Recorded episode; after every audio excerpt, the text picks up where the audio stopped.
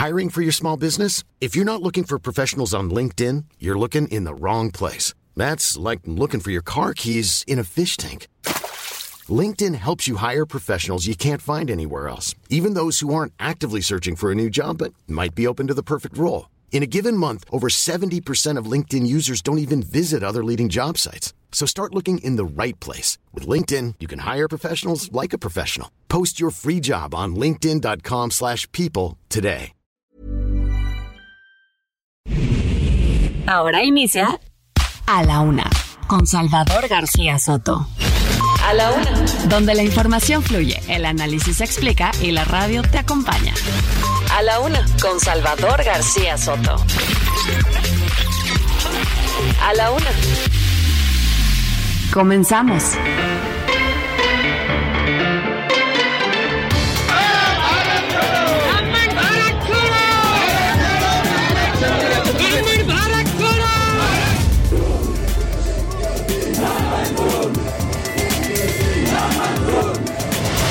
Más grave para nosotros, Arizona y Texas. Por eso acabamos de demandar a cinco armerías.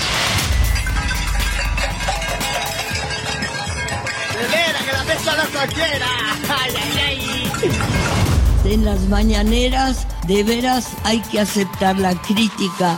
Me duele esta especie de, pues yo soy, yo soy el que sabe.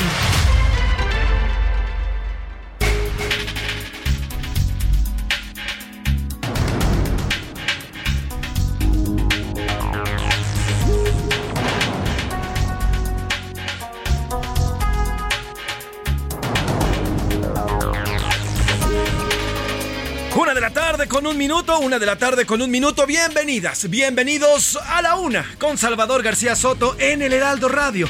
A nombre del titular de este espacio, el periodista Salvador García Soto, yo soy José Luis Sánchez Macías y le voy a informar en este viernes, viernes que te quiero viernes. Gracias a Dios es viernes, cerrando la semana, la primera quincena de octubre. Le damos la más cordiales, así es, así es. Si usted ya recibió, ya chilló la ardilla, como dicen por ahí, cuide su dinero, no solamente de la inflación, no solamente de los altos costos que ya tiene en estos momentos la vida en México. Híjole, eh, conforme pasan los días y los meses y yo con familias, con amigos, con amigas, cada vez está más difícil la situación, cada vez es mucho más difícil la situación en cuanto a la compra de bienes, en fin, cuide mucho su dinero, cuide mucho la quincena, administrela muy bien, trate de eliminar estos llamados gastos hormiga que muchas veces son fugas que no reconocemos y que no conocemos y al final de la quincena, híjole, ahí estamos arañándola nada más. Así que cuidarla, si usted ya cobró, a cuidarla y bueno, pues para todas aquellas personas que eh, no tienen trabajo y que en esta situación se encuentran eh, fuera ya de un trabajo, ojalá que pronto, pronto encuentren un trabajo. Pero es viernes, viernes, muchísimo que platicarle. 20 grados centígrados estos dos días, ayer y hoy. Ya salió el sol, hay más calorcito aquí en la Ciudad de México. Ya por la tarde-noche se vuelve un poquito más fría. Vamos a llegar a los 11 grados centígrados aquí en la capital, pero tendremos 24 grados cerca de las 5 de la tarde. Un otoño, eh, pues entre frío y caluroso, por lo menos la primera quincena de este octubre así nos la ha mostrado. Tenemos mucho que platicarle, ha sido un viernes bastante movidito, 24 horas después de que nos escuchamos el día de ayer y mucho que contarles. Pero antes, ¿qué le parece si saludo y le mandamos muchos abrazos? Como siempre, estar cerca de ustedes nos gusta muchísimo y hay que saludarlos a todas y a todos quienes nos escuchan a través de las diversas frecuencias de Heraldo Media Group. Recuerde que Heraldo Radio es de los pocos grupos en México que prácticamente cubre a toda la República Mexicana, de costa a costa y de frontera a frontera. Así que muchos saludos aquí en la Ciudad de México, nuestra estación central, en el 98.5 de su FM. Saludos a Monterrey, Nuevo León, también a La Perla, Tapatía Hermosa, Guadalajara. Saludos en el 100.3 de su FM. Saludos a todos en la zona de la laguna. Uju. Saludos a todas ellas que se me antoja una carnita. Imagínense una carnita de por allá, de la zona de la laguna. Híjole, qué rico. También saludos a Oaxaca. En Oaxaca capital estamos en el 97.7 de FM y en el Istmo estamos en el 106.5 de su FM. También saludos a la zona del Golfo de México, al hermoso puerto de Tampico, allá en Tamaulipas. Muchos abrazos. En el norte estamos en Tijuana, Baja California y en el sur Tuxtla Gutiérrez, Chiapas. También Chilpancingo Guerrero, que este mes le dimos la bienvenida. Abrazos hasta allá, hasta Chilpancingo Guerrero y a la zona, toda esta zona guerrerense, hermosa gente de esta zona eh, del, del, país. Saludos del otro lado del, del, río Bravo, también estamos en Estados Unidos, McAllen, Texas, también estamos en Brownsville, Texas y en Now Media Radio en San Antonio y también en la ciudad de los Grandes Lagos, en Now Media Radio Chicago. Recuerde que también nos puede escuchar a través de la de www.heraldodemexico.com.mx, por cierto, y siempre lo vamos a presumir, el sitio de noticias más consultado en nuestro país, www.heraldodemexico.com.mx, y también lo puede hacer a través de las diversas formas digitales como iHeartRadio y diferentes aplicaciones. Como ve, tenemos muchísimas formas de, ponerse, de ponernos en contacto, además de nuestros teléfonos que ya al ratito le contaré. Mucho por contarle. Oiga, nepotismo, no que ya no existía. Alejandro Encinas Nájera, así es. Alejandro Encinas Nájeras, ya se imagina de quién es hijo, de nada más y nada menos que el subsecretario de Gobernación Alejandro Encinas, es el nuevo subsecretario de Comercio Exterior.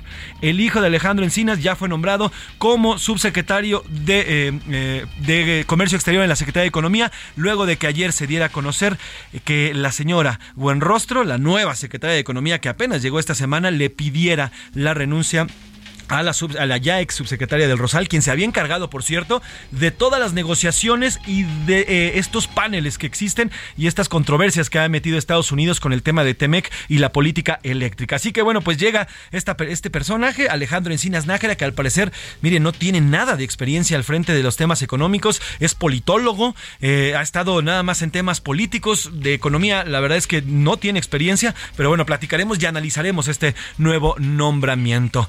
Además, se revés, un juez federal suspendió la entrada en vigor del decreto por el que se incorpora la Guardia Nacional a la Secretaría de la Defensa Nacional. Ya una jueza dictó esta medida, por lo que por ahora la transición de la Guardia Nacional hacia, las, hacia los militares, hacia la Sedena, ha sido detenido, incluido si es que ya pasaron recursos de este organismo, de esta institución, como es la Guardia Nacional, hacia la Sedena. Así que una jueza suspende por lo pronto, esta entrada en vigor del decreto. Y uno menos en Oaxaca es el primer estado en avalar la permanencia del ejército en las calles hasta 2028. Así es esto que se aprobara en Fast Track el pasado miércoles. Bueno, recuerde que es una, eh, es, es una reforma constitucional, por lo que necesita la aprobación de 17 congresos estatales para que se pueda convertir en esta reforma constitucional. Ya va, ya va uno, que es el de Oaxaca, faltan 16. Y en tribunales, los tribunales federales podrán resolver los amparos que se se promovieron contra la reforma de ley de, la industria eléctrica, luego de que la Suprema Corte de Justicia ya levantó el aplazamiento que impedía dictar en este tema.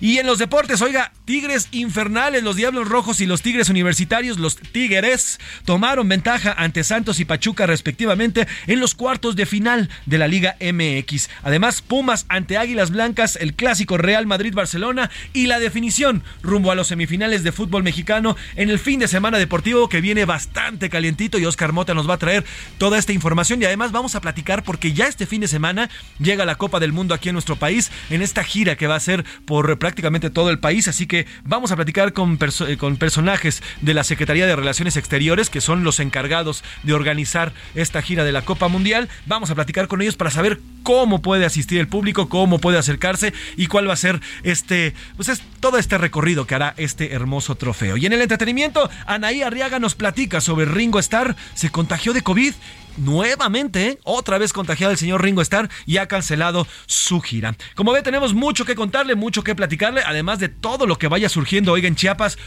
otro nuevo caso de, de niños, de niños intoxicados. Ahora Mire, comieron un brownie, un brownie, un pastelito hecho con, con marihuana y se intoxicaron los pequeños. Otra vez, ya van cinco casos de intoxicación con drogas. Hoy el presidente López Obrador eh, pues habla de que incluso pudo haber algún vendedor en, uno de estos casos de intoxicación, algún vendedor pudo haber vertido drogas cuando se veía acorralado en alguno de los depósitos. Le voy a poner el audio lo que dice hoy el presidente López Obrador, pero ya preocupa, ¿eh? ya son cinco casos de intoxicaciones por algunos por droga, en este caso este último que le digo, allá en Chiapas de jóvenes que pues que al final la están, la están sufriendo feo. Tenemos mucho que informarle y mucho que contarle, pero antes, ¿qué le parece si nos vamos de lleno a las preguntas del día? Porque como siempre, siempre le digo, este programa es nada, absolutamente nada, sin usted. En A la Una te escuchamos. Tú haces este programa. Esta es la opinión de hoy.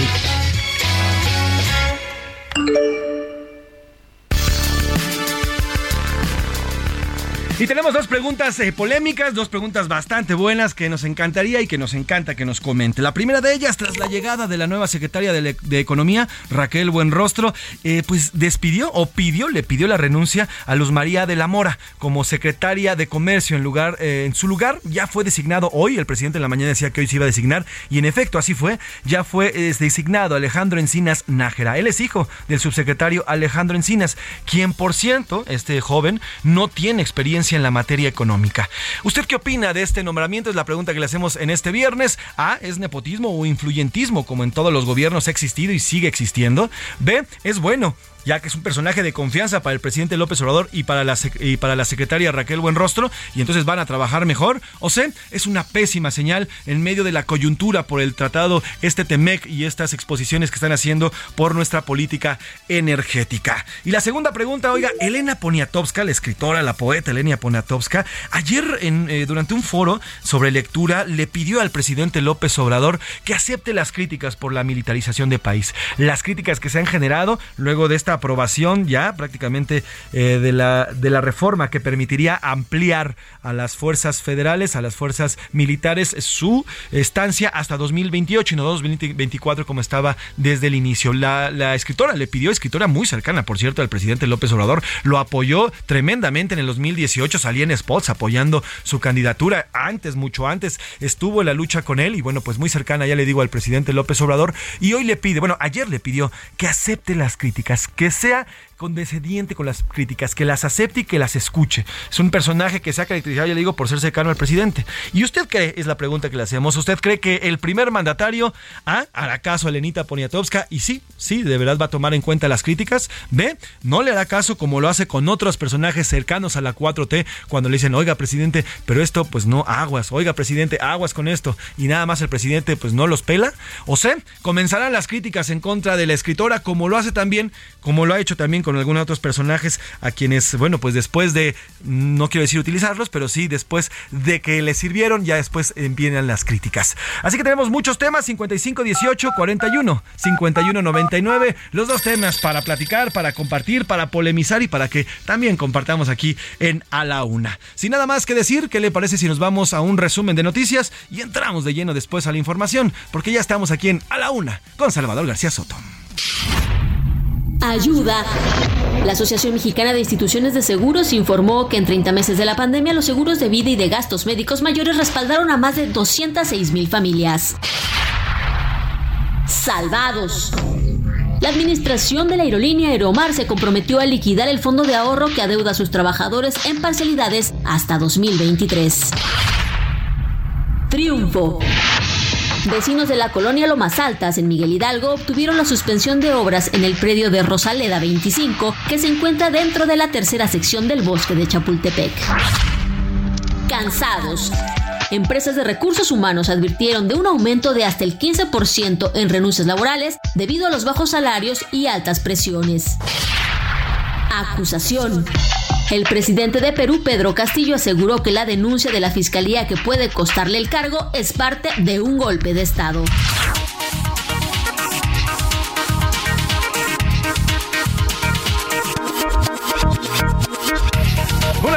Con 13 minutos, una de la tarde con 13 minutos y arrancamos con la información. Hace unos minutos la Secretaría de Economía dio a conocer que Alejandro Encinas Nájera es el nuevo subsecretario de Comercio Exterior. En su cuenta de Twitter agregó que Luis Abel Romero también es el nuevo subsecretario de Industria y Comercio. La titular de Economía recientemente estrenada este martes, Raquel Buenrostro, presentó a ambos funcionarios en esta red social. Alejandro Encinas Nájera, si usted le suena el nombre, claro, es hijo del subsecretario de Gobernación Alejandro Encinas.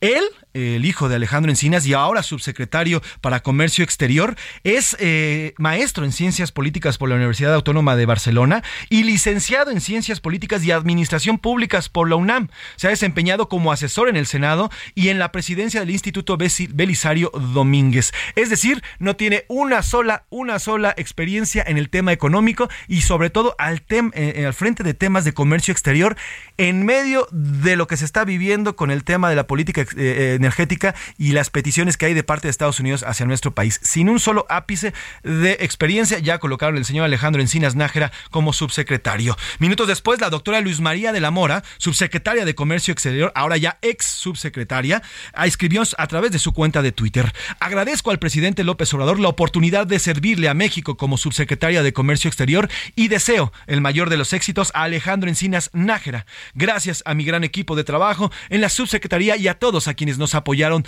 durante estos cuatro años. Por la mañana el presidente López Obrador habló del tema, le preguntaron sobre el tema y confirmó que en efecto Raquel Buenrostro le pidió la renuncia a la ahora ya ex subsecretaria Luz María de la Mora y se la pidió en medio, ya le digo, de estos, pues de estas pláticas que existen en el marco del TEMEC y de la política energética de nuestro país. Así lo dijo y así lo habló hoy el presidente López Obrador. Sí presentó su renuncia la subsecretaria o se la solicitó la nueva secretaria. Pues sí es bueno su desempeño, ¿no? Eso no sé. Lo que sí me informaron es que ya se nombró al nuevo subsecretario de Economía y hoy, más tarde, se va a dar a conocer y en medio de esto también el presidente López Obrador adelantó que ya Estados Unidos se ha desistido de ir al panel por las diferencias en nuestro país en materia energética en el marco del TEMEC. Así lo confirmó y el presidente también es una nota que da y que no, no conocíamos sobre este tema. Cuando se pensó de que iba a haber conflictos por la consulta en materia energética, informamos, aclaramos, dimos a conocer nuestro punto de vista y ellos han decidido no dar el paso hacia un panel y se está buscando un acuerdo, un arreglo, que no haya confrontación. Ahí está lo que informa hoy el presidente López Obrador y vamos a hacer contacto y le agradezco que nos tome la llamada a Mario Maldonado. Usted lo conoce, conductor de Bitácora de Negocios aquí de 6 a 7 de la mañana en esta frecuencia y de 7 a 9 en Noticias de la Mañana también en Heraldo de Televisión y también por supuesto su columna Historia de Negocios en el Universal, periodista especializado en temas en temas eh, financieros y económicos. Querido Mario, ¿cómo estás? Buena tarde. ¿Cómo estás, mi querido José Luis? Qué gusto saludarte a ti al auditorio. Al contrario, oye, ¿cómo ves, cómo ves la llegada del hijo de Alejandro Encinas a esta subsecretaría y cómo ves también que le pidieron la renuncia a la y ahora exsecretaria de la Mora? Pues mira, de entrada, este nombramiento de Alejandro Encinas Nájera, yo te diría así de claro que obedece a que es hijo de Alejandro Encinas, el subsecretario de Gobernación, muy cercano a Andrés Manuel López Obrador desde que era jefe de gobierno desde que estaban en el PRD y ahora pues le, encargó el caso de Ayotzinapa que en realidad no le ha salido nada bien a Alejandro Encinas como subsecretario de Derechos Humanos de Gobernación, pero, pero tiene una, amistad estrechísima él y el presidente López Obrador y pues yo creo que eh, eh, Raquel Buenrostro le, le lo, lo, rescata de la Secretaría del Trabajo y pues le da este cargo importantísimo, no solo porque es una subsecretaría clave para México en materia de comercio exterior, eh, que es uno de los motores de la economía, para que nos quede claro, buena parte de la economía mexicana depende de la industria, de la manufactura, de las exportaciones, y es lo que ve la, la Subsecretaría de Comercio Exterior. Pero más importante todavía,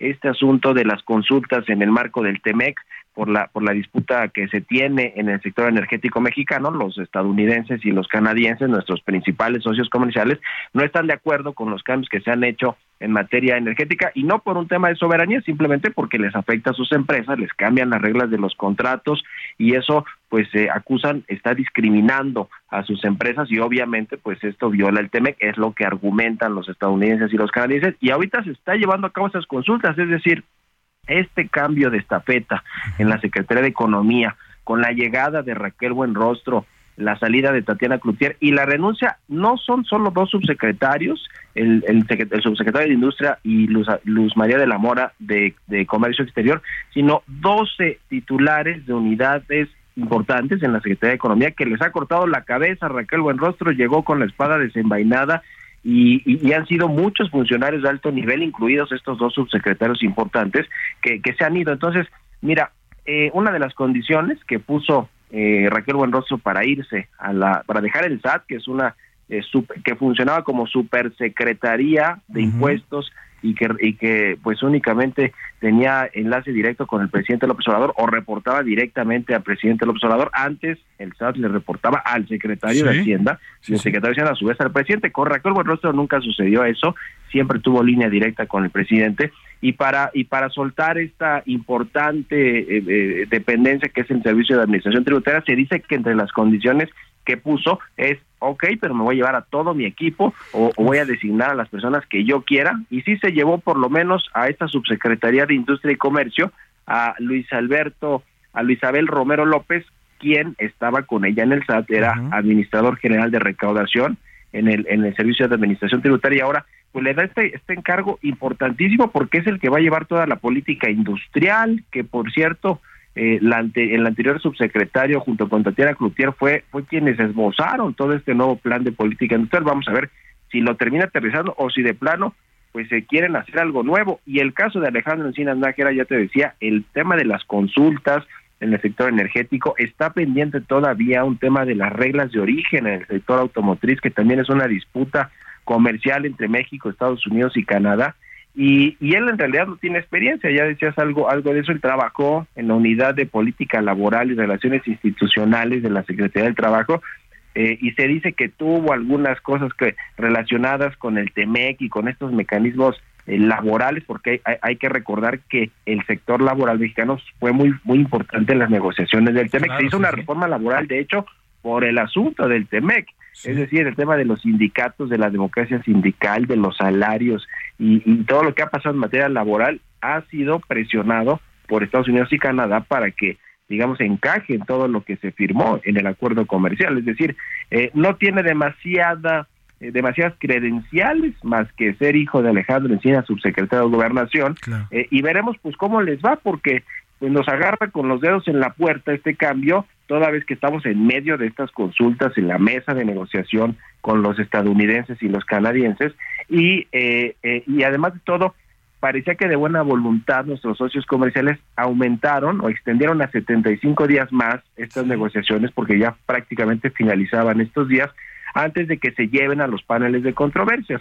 Y seguramente vamos a acabar ahí y vamos a ver si allí en, en, estos paneles de controversias, pues qué es lo que decide, porque el peor escenario y creo que será un, muy mal presente, no solo para el país, sino para la propia Recurva en Rostro, es que perdamos estas consultas, que vayamos a los paneles de controversias y perdamos también de esa disputa y nos pongan aranceles y entonces el costo, además de lo, del país y las industrias y obviamente los consumidores y los mexicanos, se lo va a llevar Raquel Buenrostro. Entonces, ojalá que haya decidido bien a quién puso a negociar técnicamente con nuestras contrapartes comerciales, porque si se pierde ese asunto, va a quedar muy mal Raquel Buenrostro y yo creo que parte de la renuncia de Tatiana Cloutier tuvo que ver con eso. Él, Ella no quería cargar con el costo de perder esa controversia comercial con Estados Unidos y Canadá y lo que desencadenará, si es que la perdemos, que es una represalia comercial, es decir, aranceles para muchos productos que México exporta a estos dos países, José Luis. Ahora, Mario, hoy dice el presidente que ya Estados Unidos se desistió de irse a un panel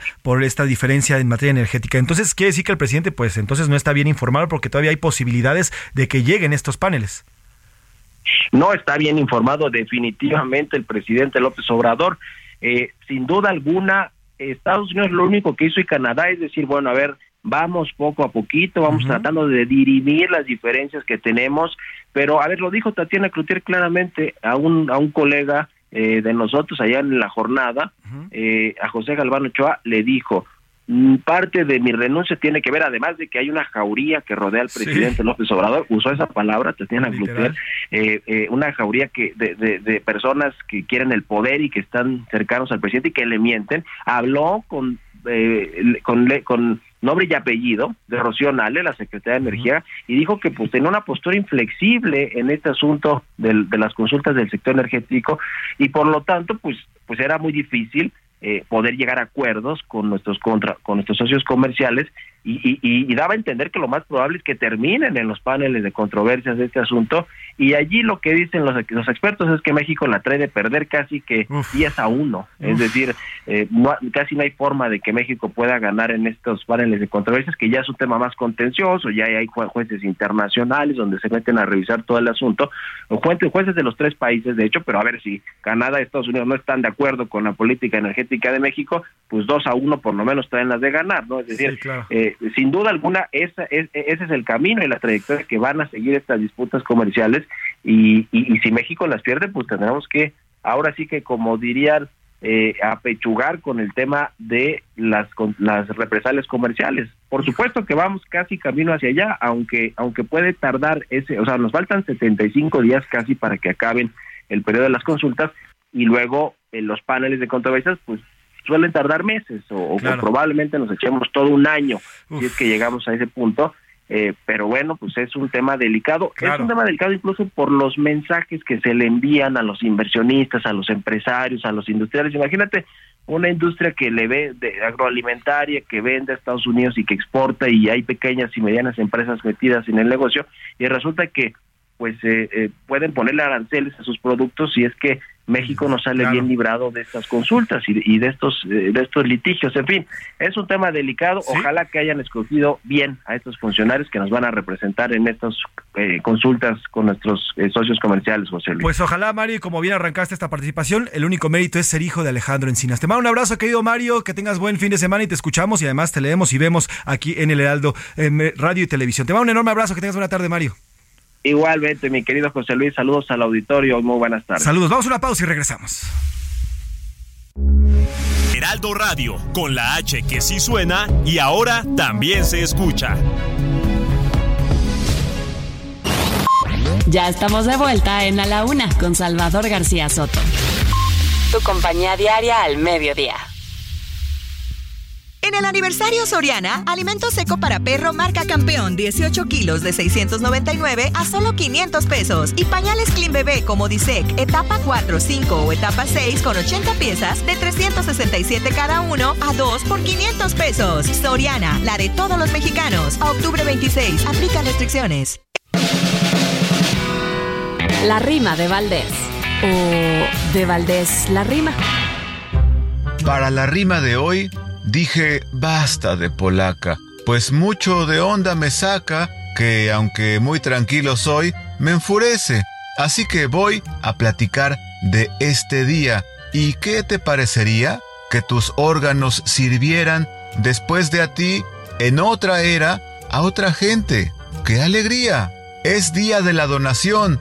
Hoy que es octubre 14, te lo digo en clave morse. Tu tu tu tu tu tonón. ¿A poco no da emoción si ya después de la vida, disfrutada y divertida, tremendamente gozada, le dieran otra pasada a tus córneas de salida? Yo que sé, lo que aún funcione, ahí de menos un riñón y, ¿por qué no?, el corazón. De una vez, pues tú dispones, a un enfermo no abandones. Eso sí, si eres borracho, de tu hígado ni un cacho podrías donar. No sea así. Hay que cuidarnos ahí, no hay que hacerle tanto al macho. Aprendes a vivir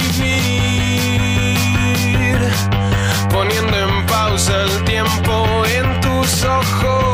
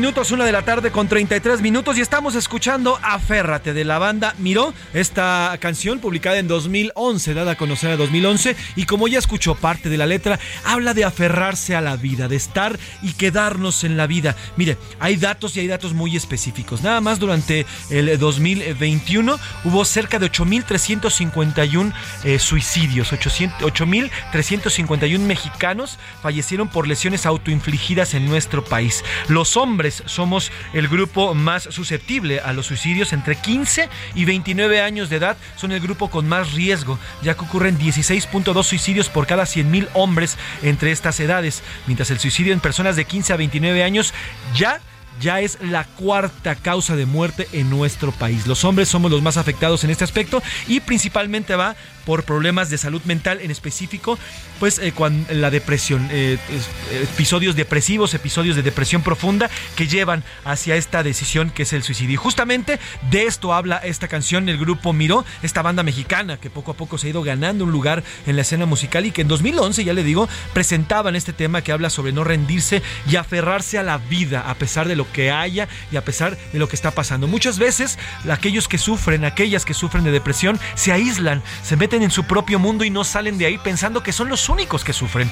Cuando no es así, ya lo vio, más de 8 mil hombres y cerca de 4.600 mujeres sufren de estas depresiones que las han llevado, por lo menos en el 2021, a tomar esta decisión de quitarse la vida.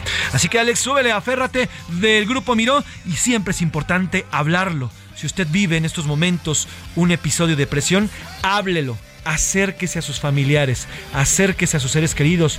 Hay solución. De verdad se lo digo, hay solución. Aférrate a la vida, no la sueltes, que todavía no termina. Aférrate a la vida con los dientes y no te dejes caer.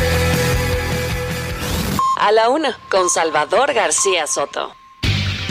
Una de la tarde con 36 minutos. Recuerde que esta semana, y ya estamos cerrando justamente esta semana, Rubén Esponda, nuestro productor, nos eh, hizo una selección de música para conmemorar. Se conmemoró el pasado lunes el Día Mundial de la Salud Mental, así que es por eso que estamos escuchando estas, estas eh, buenas rolas, buena música que nos ha puesto Rubén Esponda. Oiga, vamos a Chiapas, porque un nuevo, un nuevo caso de estudiantes de secundaria ah, se ha registrado. Esta vez la Fiscalía Estatal informó que han recibido 50 denuncias de papás. Además, desde ayer comenzaron a realizar nuevas pruebas toxicológicas. El último caso, y ya es el que le digo, ocurrió en el Bachilleres 33 de Tuxtla Gutiérrez, en la capital chiapaneca. Ocurrió el día de ayer. Alumnos ingirieron brownies con marihuana el pasado 12 de octubre, es decir, el pasado miércoles. Según eh, los primeros reportes, uno de sus compañeros habría llevado este pastel, eh, que es producido y que además tiene marihuana, y se lo dio a comer a sus compañeros. Eh, este, estos, estos jóvenes que consumieron esta droga bueno, pues naturalmente nunca la habían probado y comenzaron a sentir síntomas como mareos, calor, sueños, taquicardia y otros síntomas que cuando se consume de manera excesiva la marihuana producen. Al respecto,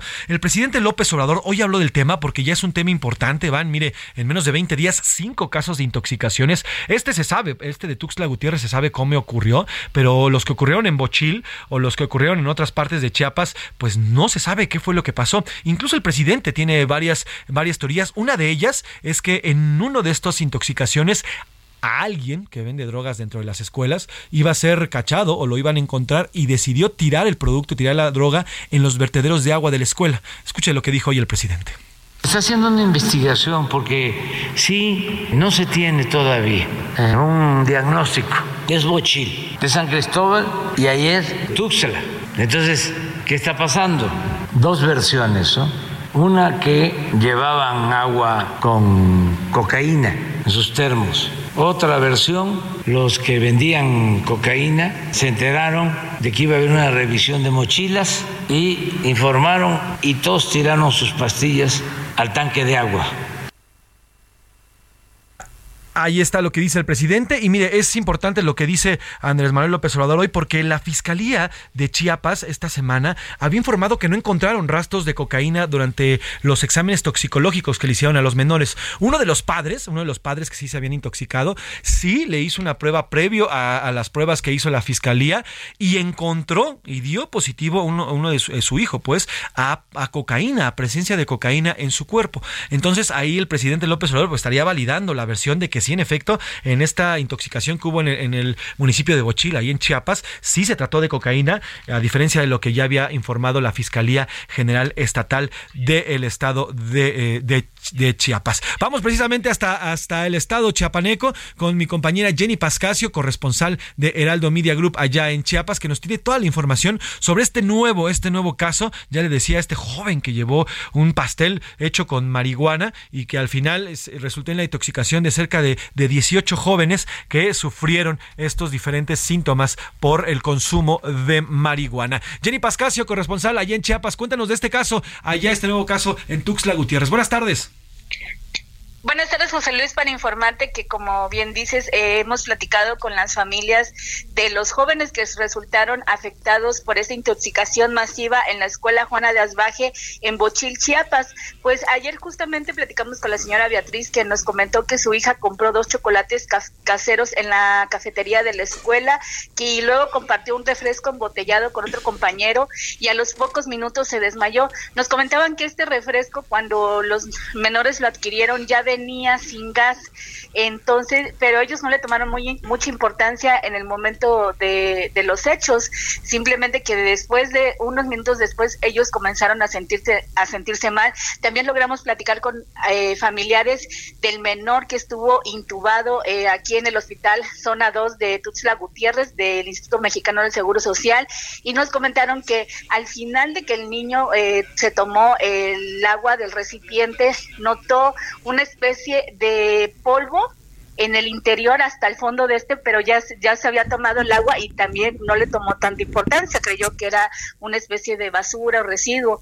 Y, pero también él minutos más tarde comenzó a sentirse mal y fue trasladado, él sí fue trasladado directamente desde el viernes y sigue hospitalizado en el Hospital Zona 2 de Tuxtla Gutiérrez, aquí en el estado de Chiapas. Nos comentan que su estado de salud ya es estable, pero justamente a las cuatro personas que están, a los cuatro menores que están en ese hospital de, de la capital de Chiapas, nos comentaron que ayer les hicieron un examen, hicieron una tomografía para ver si los menores tienen secuelas que podrían afectar en el cerebro. Eh, todavía no les han entregado los resultados, nos comentaban también los padres de familia que no les han dicho el diagnóstico de qué es lo que les eh, ocurrió a los menores de edad, pero que van a seguir y no van a descansar hasta las últimas consecuencias y hasta que la Fiscalía General del Estado de Chiapas les dé una respuesta. Hasta ahora llevan 50, la Fiscalía nos dio a conocer que lleva 51 denuncias de los padres y madres de Bochil, en tanto en Tapachula ningún padre de familia ni madre de familia presentó denuncia alguna. Ahora, Jenny, te quiero preguntar, porque ah, nos informabas muy bien a lo largo de esta semana, ya son cinco, a lo largo de esta semana, eh, lo que ocurrió con la fiscalía. La fiscalía decía que no había una intoxicación, me refiero al caso en específico de Bochil, eh, no había intoxicación por cocaína. Hoy el presidente López Obrador, pues levanta estas dos teorías, nuevamente dice que eh, sí pudo haber una intoxicación con cocaína. ¿Qué ha dicho la fiscalía al respecto, Jenny? Todavía no ha dado eh, ninguna respuesta sobre esto. Eh, eh, hace dos días hicieron una rueda de prensa donde el fiscal dijo que se iba a buscar un tercer peritaje, pero hoy nos comunicamos con la Fiscalía General de la República aquí en Chiapas y nos comentó que todavía no están trabajando nada con los niños intoxicados, pero que van a, me parece que todavía están como en la coordinación de trabajos, pero dijo que ahorita por lo pronto ellos no se han involucrado en las tareas de este peritaje. Pero ayer hablamos con la Fiscalía General del Estado de Chiapas y nos dijo que comenzaron a hacer las pruebas toxicológicas nuevamente a los niños de Bochil en específico, aunque no dieron más detalles sobre los hechos y pues hasta ahorita no han eh, informado sobre los avances o una actualización de cómo van estas pruebas toxicológicas. Pues tenemos pendientes, Jenny. Oye, Rutilio Escandón, el gobernador, ¿dónde anda? ¿Ha dicho algo? No, eh, el gobierno del estado no ha fijado ninguna postura, únicamente la secretaria Cecilia Flores, la secretaria de, gobierno Cecilia Flores estuvo presente en la rueda de prensa y dijo pues que se está coordinando con el gobierno del estado pues para realizar estas investigaciones, pero el el gobernador como tal no ha fijado ninguna postura. Pues importante, ¿no? Don, don Rutilio, gobernador, oiga, lleva cinco casos de intoxicación en su estado. Yo creo que ya es para que diga algo, pero bueno, en fin. Jenny Pascasio, te agradezco el reporte y estamos en contacto hasta allá en Chiapas. Que tengas buena tarde. Buenas tardes, José. Ahí está nuestra corresponsal. Y sí, ¿eh? De verdad, pues ¿dónde está el gobernador? Van cinco, cinco casos, cinco casos de intoxicación en menos de 20 días. Algunos presumiblemente con cocaína, otros ya confirmados con marihuana. ¿Qué está pasando? Y esto es el reflejo puro de que las drogas están en las escuelas. El martes de esta semana le presentamos un reportaje especial de cómo por cada escuela primaria en la Ciudad de México hay dos narcotienditas, aquí en la capital. Y estamos viendo cinco casos, de cinco casos en diferentes municipios de Chiapas, donde por lo menos dos están vinculados con droga. Uno con cocaína, cocaína y otro con droga. ¿Qué está pasando? La droga está ya metida en las escuelas, en las escuelas de nivel, de nivel básico. ¿Y el Estado? ¿Y el Estado, papá? Vamos a otro tema. A la una, con Salvador García Soto. Una de la tarde con 44 minutos, una de la tarde con 44 minutos. Oiga, un juez federal suspendió la entrada en vigor del decreto por el que se incorpora la Guardia Nacional a la Secretaría de la Defensa Nacional. Se trata del juez noveno de distrito en Guanajuato, quien admitió a trámite la demanda promovida por organizaciones de la sociedad civil como Uniendo, Uniendo Caminos México. Además, otorgó esta medida. Así, la corporación deberá quedar bajo el mando de la Secretaría de Seguridad y Protección Ciudadana mientras esta suspensión esté vigente. Ojo, ¿Esta suspensión qué significa? Bueno, uno, se detiene esta transición de la, de la Guardia Nacional hacia la defensa, se para por el momento. Y dos, si ya hay o si ya se transfirieron recursos desde la Guardia hacia la milicia, hacia la milicia, se me tienen que regresar mientras esta suspensión esté activa y es lo que se acaba de definir. Juan Ochoa Sada, vocero eh, de Uniendo Caminos, informó en entrevista con el Heraldo de México que este viernes realizarán la audiencia incidental. Vamos a escuchar esta nota que nos los preparó eh, Luis Pérez Sobre esta suspensión que ya, ya cayó en este tema. Una jueza federal frenó la transferencia momentánea del control operativo y administrativo de la Guardia Nacional a la Secretaría de Defensa Nacional, motivo por el cual la corporación policíaca deberá quedar bajo el mando de la Secretaría de Salud y Protección Ciudadana. Carla María Macías Olvera, jueza novena de distrito, con residencia en Guanajuato, otorgó una suspensión provisional a la organización Uniendo Caminos México, la cual promovió un amparo contra el decreto con el que la Guardia Nacional se incorpora a la Secretaría de la Defensa Nacional. La resolución judicial establece que en caso de que dicha transferencia haya iniciado, se deberán restituir todos los recursos de la Guardia Nacional a la Secretaría de Salud y Protección Ciudadana en los términos previstos en el presupuesto de egresos de 2022. El ordenamiento de la juez señala al secretario de Hacienda y Crédito Público, Rogelio Ramírez de la O, al cumplimiento de la medida cautelar otorgada para que realice todos los actos necesarios para que no se lleve a cabo la transferencia de recursos de la Secretaría de Salud y Protección Ciudadana a la Secretaría de Defensa Nacional y para que se restituyan aquellos ya transferidos. De acuerdo al expediente judicial, la organización argumentó que la transferencia de la Guardia Nacional a la Secretaría de Defensa Nacional inhibe el ejercicio de los derechos esenciales porque los elementos castrenses carecen de formación o adiestramiento para llevar a cabo tareas de seguridad pública, por ejemplo, para realizar actividades de prevención del delito o de proximidad ciudadana, para imponer multas administrativas con motivo de la infracción a reglamentos de tránsito o fungir como policía procesal en los términos de la Ley Nacional de Ejecución Penal. La jueza Carla María Macías Olvera puntualizó que de acuerdo con el artículo 21 penúltimo párrafo de la Constitución, el poder de decisión en materia de seguridad pública atañe a la Secretaría de Salud y Protección Ciudadana, pues este formula la Estrategia Nacional de Seguridad Pública, los respectivos programas políticas y acciones, de manera que las autoridades castrenses deben subordinarse a la autoridad civil, así como apegarse a sus indicaciones de manera estricta. La suspensión provisional prevalecerá hasta la celebración de la audiencia incidental, donde la jueza definirá si otorga la suspensión definitiva a la parte quejosa en caso de conceder la medida cautelar la transferencia de la Guardia Nacional a la Secretaría de Defensa Nacional, quedará suspendida de manera indefinida hasta que se resuelva al fondo el juicio de amparo. El amparo fue promovido por las organizaciones civiles Uniendo Caminos México, Unión Cívica, Un País, Firma Jurídica ACYAC y Asociados, Toyil y EC. Luis Pérez Curteo. Pues ahí está esta información importante, importante lo que resuelve esta jueza al suspender ya, por lo menos de manera provisional, esta iniciativa. Y precisamente vamos a hacer contacto con Joan Ochoa, él es vocero de la ONG Uniendo Caminos México, que fue la ONG que interpuso este recurso y que se le concedió una de las asociaciones que promovieron esta suspensión. Licenciado Joan Ochoa, gracias por tomarnos esta llamada. Buena tarde. Hola, muy buenas tardes. Muchas gracias. Un saludo a tu auditorio. Al contrario, licenciado, explíquenos eh, cuál es el alcance de esta suspensión que acaba de otorgarles esta jueza en torno al tema de la Guardia Nacional.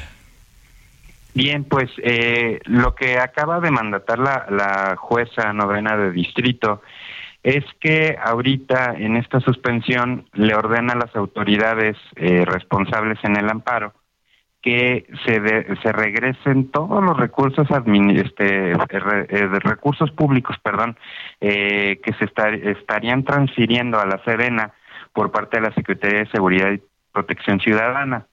Eh, al regresar los recursos pues es obviamente regresar toda la operación o la parte administrativa que se está transfiriendo a la Secretaría de la Defensa Nacional y también ordena las, le da vista a otros secretarios que si bien no están señalados como responsables, les ordena dar vista, por ejemplo, a Rogelio Ramírez de la O, secretario de Secretaría eh, de Hacienda y Crédito Público, para que haga todo lo conducente para que se pueda hacer eh, esta, este traslado de recursos públicos, ¿no? Ahora, licenciado Joan, ¿cuál es el objetivo de interponer este esta herramienta legal? Eh, ¿qué, es lo que buscan ustedes y cuál es el argumento por qué ponen esta o por qué buscan esta esta suspensión? Bueno, principalmente nosotros eh, estructuramos este amparo eh, porque es un poco similar a lo que era la Ley de Seguridad Interior que en 2018 eh, se peleó también. De hecho, nosotros también participamos en esta, en esta mm, ola de amparos que se metieron en su momento. Y eh, lo que pretendemos es que se declare inconstitucional esta reforma que se aprobó en el Congreso de la Unión, porque esta reforma contraviene eh, lo mandatado en la fracción 9 del artículo 21 constitucional, en la que el propia Morena, que, quien fue eh, quien hizo la, a la Guardia Nacional, estableció que el mando debe de ser eh, civil y no militar. Entonces, esta modificación que se aprobó el 9 de septiembre de este año eh, contraviene esa misma disposición constitucional. Entonces, estas omisiones legislativas, esta falta de previsión y de discusión que se llevó a cabo, eh, generaron pues que se genera una inconstitucionalidad sobre esta eh, este decreto de, reforma, ¿no? Entonces, lo que nosotros estamos pidiendo es la inconstitucionalidad de este, de este, de esta ley, de esta modificación a las leyes orgánicas de la Administración Pública Federal y de las Fuerzas Armadas. Ahora, eh, licenciado Joan, desde, desde Uniendo Caminos México, eh, todos sabemos y conocemos y hemos visto la situación de violencia que impera en nuestro país. El argumento de, mantener a los militares en las calles es ese, el que las policías civiles no están pudiendo y que solamente el ejército puede. Desde Uniendo Caminos México, que rechazan esta militarización, ¿cuál sería entonces la solución, la solución a este tema que hoy yo creo que es el más importante para nuestro país, que es la seguridad? Bueno, antes que nada, y, de hecho hemos establecido un punto, ¿no? Eh, el que regrese la Guardia Nacional a la Secretaría de Seguridad este, y Protección Ciudadana no tiene que ver con el tema operativo. Eh, nosotros no estamos en contra, de hecho, creo que en el país no hay un solo ciudadano que se atreva a decir que sus eh, fuerzas municipales de seguridad pública o estatales tienen eh, pudieran hacer frente al crimen organizado. Sin embargo, eh, nosotros creemos que el hecho de que la, que la Guardia Nacional, que era Policía Civil Federal, digámoslo así, este, esté bajo mando de un tema militar. Hay muchos muchos temas adicionalmente al tema del crimen organizado en la que se encarga la Policía Federal y que eh, puede generar un problema jurídico en un futuro. Estamos hablando que un militar no puede hacer detenciones eh, en algunos aspectos o, en algunas situaciones de hecho y si las llegaran a detener pues habría, el problema de eh, violaciones al debido proceso. Que esto es una herramienta que han utilizado mucho pues para que aunque sean culpables pues no no lleguen a, cumplimentar una sentencia. Entonces eh, precisamente eh, entendemos que el poder legislativo es un poder en donde se deben discutir a fondo este tipo de cuestionamientos que nosotros estamos planteando y no nada más obedecer a un tema político porque eh, si tú revisas que la, la, esta iniciativa se presentó el 13 de septiembre y se aprobó o se publicó en el diario oficial el 9 de septiembre pasando por dos cámaras, por dos comisiones de, de ambas cámaras, pues no hubo tiempo para allegarse de, de recursos, de, de expertos en la materia, de, de organismos de en materia de derechos humanos internacionales o nacionales y vemos que nada más fue una una publicación del de, quien emite el decreto que fue el propio presidente de la República y no le cambiaron ni una coma. Entonces, este es un problema muy severo de hacer leyes que no están a la altura de lo que los mexicanos mexicanos necesitamos. No estamos como organización de Uniendo Caminos y todas las que participaron en contra de que la que haya participación y trabajo coordinado eh, ya sea con las policías estatales o municipales por parte de los elementos de la Guardia Nacional o Fuerzas Armadas, siempre y cuando esté justificado, sea temporal y esté fiscalizado. Pues licenciado Joan Ochoa, vocero de la ONG Uniendo Caminos México, le agradezco estos minutos y estamos pendientes y gracias por esta llamada. Que tenga muy buena tarde, licenciado. Vamos a ir a una pausa y regresamos a la segunda hora de aquí en a la una, porque estamos en vivo este viernes 14 de octubre. Heraldo Radio, la H se lee, se comparte, se ve y ahora también se escucha.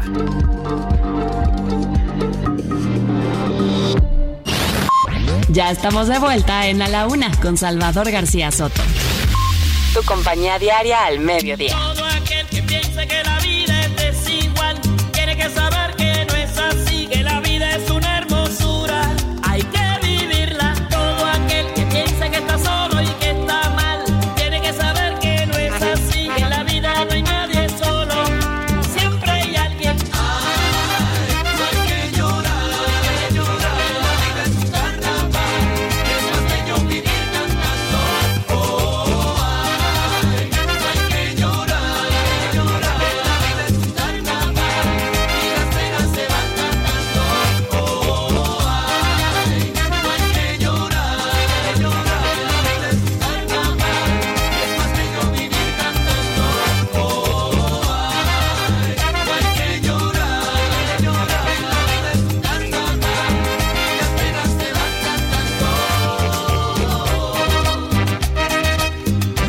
tarde con un minuto, dos de la tarde con un minuto. Bienvenidas, bienvenidos a la una con Salvador García Soto en el Heraldo Radio. A nombre del titular de este espacio, el, periodista Salvador García Soto y de todo este gran equipo que hace posible este servicio informativo, gracias. Yo soy José Luis Sánchez Macías y le voy a informar en este viernes, viernes 14 de octubre, ya enfilándonos, ya arrancando como debe ser la quincena y también el fin de semana, como hacía falta y como esperábamos todos. Gracias por continuar con nosotros y usted está desde la primera hora que le hemos contado ya bastante información. Hemos platicado sobre este nuevo nombramiento, el nuevo subsecretario de eh, Comercio Exterior de la Secretaría de Economía, nada más y nada menos que hijo de Alejandro Encinas. Y bueno, pues este influyentismo, pues no, que no existía en este gobierno. Pues no, que ya se había acabado. Pues no, que no eran iguales. Pero bueno, también hemos platicado sobre esta suspensión ya que se hizo a la transición de la Guardia Nacional hacia los militares. Hemos platicado también de lo ocurrido en Chiapas, ya son cinco, cinco casos de intoxicación de menores. Y bueno, pues vamos a tenerle más información en esta segunda hora. Si usted se incorpora en esta segunda hora, nos cachó aquí en el cuadrante, en la radio, o también a través de sus redes sociales o en, las diferentes aplicaciones o a través de la vía digital. Gracias, gracias por sumarse, de verdad. Gracias por escucharnos, gracias por estar siempre con nosotros y al pendiente de lo que aquí se dice. Todavía tenemos mucho que contarle, mucho que informarle porque se ha generado más y nueva información en esta última hora que nos queda ya para cerrar este viernes y comenzar como debe de ser el fin de semana. Si está comiendo, buen provecho. Si está preparando las, eh, los alimentos, también que le queden muy rico. Hágalo a este ritmo, al ritmo de la vida es un carnaval que estamos escuchando de Celia Cruz, publicada en 1998. Se volvió ya todo un icono esta canción. No hay fiesta, no hay antro, no hay bar en el que no se escuche la vida es un carnaval, porque además es un himno que recuerda que la vida, la vida hay que venir a disfrutarla. Sí, tiene sus bemoles, tiene sus vicisitudes, tiene sus blancos y sus oscuros, pero siempre hay que ver la forma en cómo podemos resolverlo. Acuérdese, la vida siempre nos va a presentar cosas negativas. Cómo lo tomemos y cómo nos paremos ante, ante ello es nuestra responsabilidad y nuestra decisión. Así que depende de usted si la vida es una tristeza o la vida es un carnaval. Trépale, mi Alex. Para aquellos que se quejan tanto, para aquellos que solo critican, para aquellos que usan las armas, para aquellos que nos contaminan, para aquellos que hacen la guerra, para aquellos que viven pecando,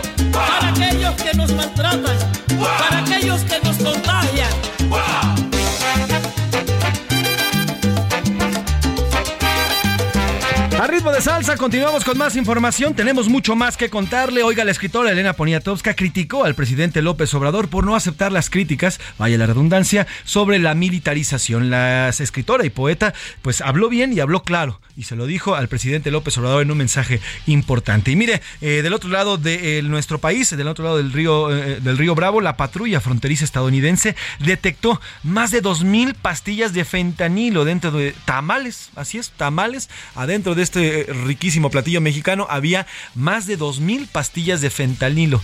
Intentaban cruzar a la garita de Nogales, Arizona. Y además hay una demanda contra la nueva agrupación opositora Unidos. Esta, esta organización, esta agrupación que le presentamos aquí el martes, la cual busca ya concentrarse y forjarse luego de la ya desquebrajada, agonizante y casi muerta Alianza Va por México. Bueno, pues se presenta esta nueva opción que, es Unidos, de varios empresarios, varios líderes, varios eh, además también líderes de, de la oposición la presentaron el martes, pero pues resulta que el nombre ya está utilizado, que el nombre ya está registrado ante el Instituto Nacional Electoral y por si fuera poco, Unidos, el que ya está registrado, pues además es cercano a Morena.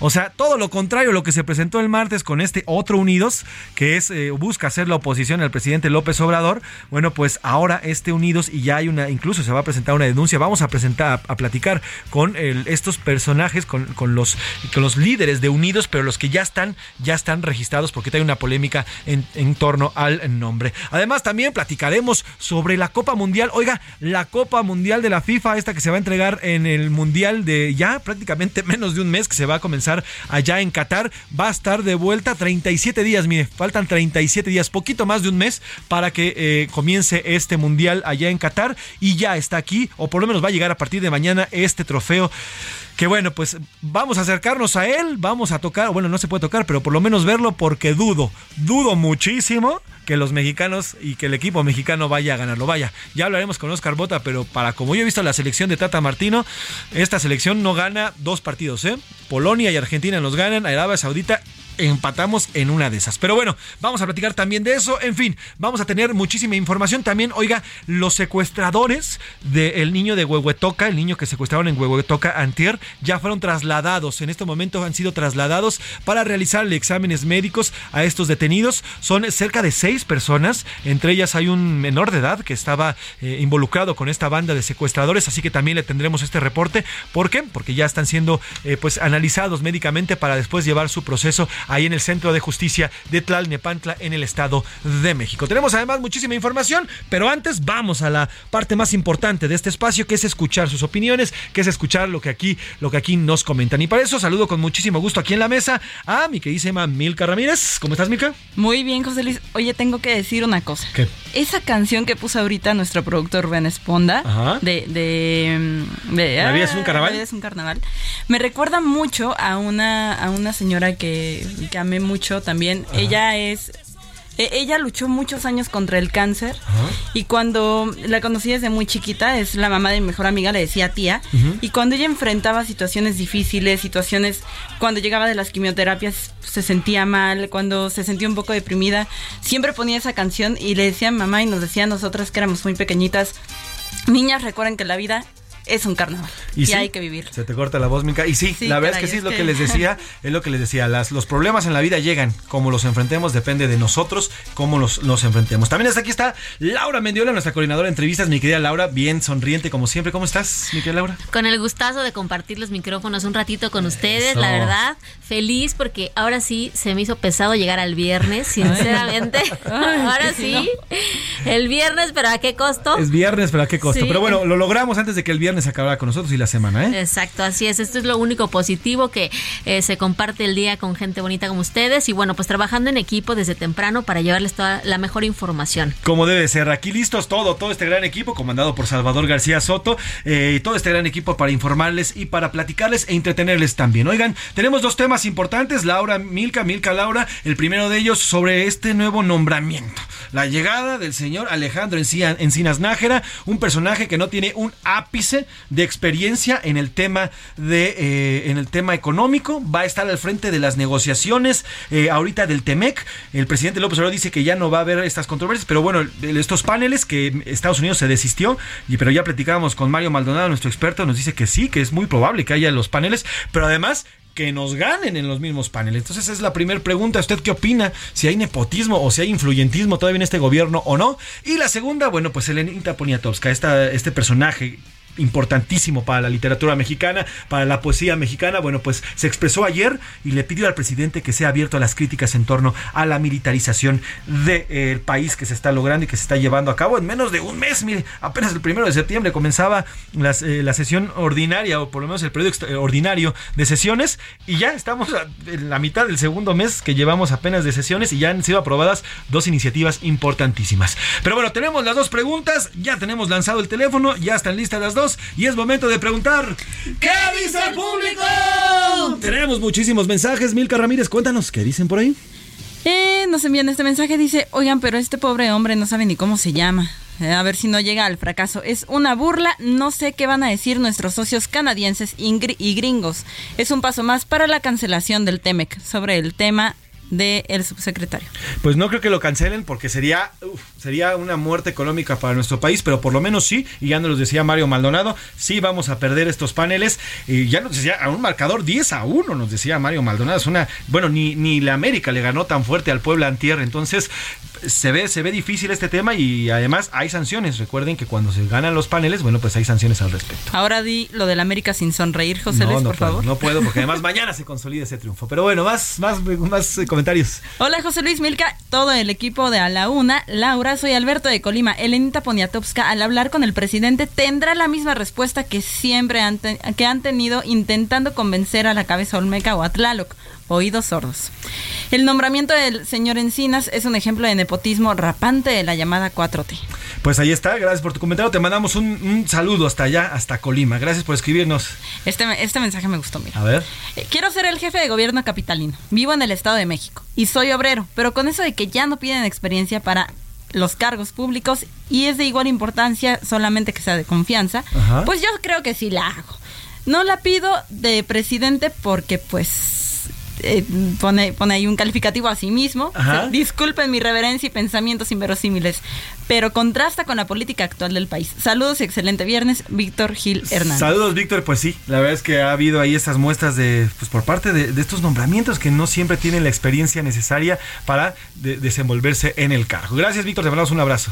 Hola, Tocayo José Luis. Yo soy José Luis Guzmán. Escribo y saludo desde la bella perla de Occidente, Guadalajara, Jalisco. Casa de la un, casa de la un bicampeón del fútbol mexicano del Atlas que cierta es la frase de San Agustín, nos hiciste para ti y nuestro corazón está inquieto hasta que descanse en ti. Bendiciones. Saludos, querido Tocayo, saludos, bueno, bicampeón, espérate que el América llegue a la final. Aguas, ahí vamos, ahí vamos. Todavía sí, todavía bicampeón, el Atlas. Buenas tardes, soy un ciudadano de Tapachula, Chiapas, y la verdad es triste que estas pseudoorganizaciones detengan el avance y la seguridad en nuestro país. En la entrevista no respondió a la pregunta sobre la solución a la inseguridad, solamente se dedican a afectar a los mexicanos. Qué mal. Eh, saludos, Antonio Fuentes. Saludos, Antonio, gracias por tu comentario. Bueno, ese es el tema, ponerlas siempre todas las voces que están en el protagonismo de la noticia para que usted los escuche y tome decisiones con base en eso. En Twitter, ¿qué dice mi querida Laura? Para la pregunta sobre Elena Poniatowska, eh, que le pidió al presidente López Obrador que acepte las críticas por la militarización del país, el 1% dice que le hará caso a Elenita, el 47% que la va a ignorar y el 50% que criticarán a la escritora. Mira, ahí está, ahí está lo que están opinando. ¿Cuántos dicen que van a criticar a la escritora? El 50%. Híjole, fuerte, ¿eh? fuerte y bastante, bastante nutrida esa respuesta. ¿Y, sobre la siguiente pregunta de la llegada de la nueva secretaria de Economía, Raquel Buenrostro, y en consecuencia, pues, eh, el despido de Luz María de la Mora como subsecretaria de Comercio y la designación del hijo de Alejandro Encinas, la gente, el 57% opina que es nepotismo el 2% que fue un buen manejo y el 42% que es una pésima señal al Temec. Sí, bueno, pues ya nos lo decía también Mario Maldonado que coincide con los tuiteros, una pésima señal y más en medio de las negociaciones que se están llevando a cabo. Más saludos, Milka Ramírez. Sí, te voy a leer nada este mensaje. Dice, buenas tardes, José Luis. Tienes toda la razón en decir que las drogas y criminales operan en escuelas de nivel básico. Soy maestro de secundarias y siempre hay casos de alumnos que se drogan en la escuela o venden drogas dentro del plantel. Desgraciadamente no se les puede decir nada porque la parte oficial no permite correrlos. Y otra es que estamos amenazados por grupos criminales hacia, bueno, hacia los maestros. Así que sí, es un gran problema. Híjole, fuerte. Fuerte lo que nos dice nuestro radio escucha, nuestro escucha ahí en Torreón, Coahuila. Y sí, las escuelas lamentablemente se están contaminando las escuelas que son pues ese ese vertedero de jóvenes que van a salir después dentro de unos años a construir a seguir construyendo este país. Hoy ese lugar que se supone que es un santuario le decían fíjese la escuela decían el segundo hogar. Bueno pues hoy el segundo hogar está lleno de drogas. Y eso, y eso es de verdad preocupante porque es la juventud. Vamos a ir a nuestra sección del Destino Qatar. Gracias, Milka. Gracias, Lau. Gracias, José Luis. Gracias a usted. Nos presentan los cinco mejores futbolistas en la historia. Esto es Destino Qatar, aquí en A la Una. ¿Una estufa que manejas desde el smartphone? Nuevas estufas LG InstaView, ahora con inteligencia artificial LG ThinQ. Toca dos veces y descubre la magia del interior sin abrir la puerta. Las únicas con horno de convección, air fryer, grill y triple flama. Descubre la inteligencia de la cocina con LG. Destino Qatar en el Heraldo Radio. Una presentación de LG. Desde que se juega al fútbol, se discute quién ha sido el jugador más grande de todos los tiempos. Las discusiones llevadas al límite, sin embargo, han encontrado que solo hay cinco que están en todas las listas. Tres ganaron la Copa del Mundo y dos llegarán a Qatar en su quinta y última oportunidad de lograrlo, pero solo uno podrá hacerlo. Cristiano Ronaldo o Leo Messi. Los otros tres, Edson Arantes do Nascimento, Pelé, Franz Beckenbauer, el Kaiser y Diego Armando Maradona, ya los contempla la historia. Cristiano vio de cerca la Copa en 2006, cuando Portugal perdió aquella semifinal con Francia. Leo, cuando la mejor Argentina de este siglo hasta entonces perdió la final del 2014 ante Alemania. Qatar será el escenario donde podría definirse para siempre una tórrida rivalidad tras 16 años de historia. Nunca antes, y quizá nunca después, el fútbol tuvo y tendrá dos antagonistas de sus dimensiones. Pelé y Maradona no fueron contemporáneos. Por eso, el 20 de diciembre, aunque tal vez antes, sabremos si de forma brutal terminen para siempre las comparaciones. Hasta la próxima, lo saluda Edgar Valero. Destino Qatar en el Heraldo Radio. Una presentación de LG. A la una, con Salvador García Soto.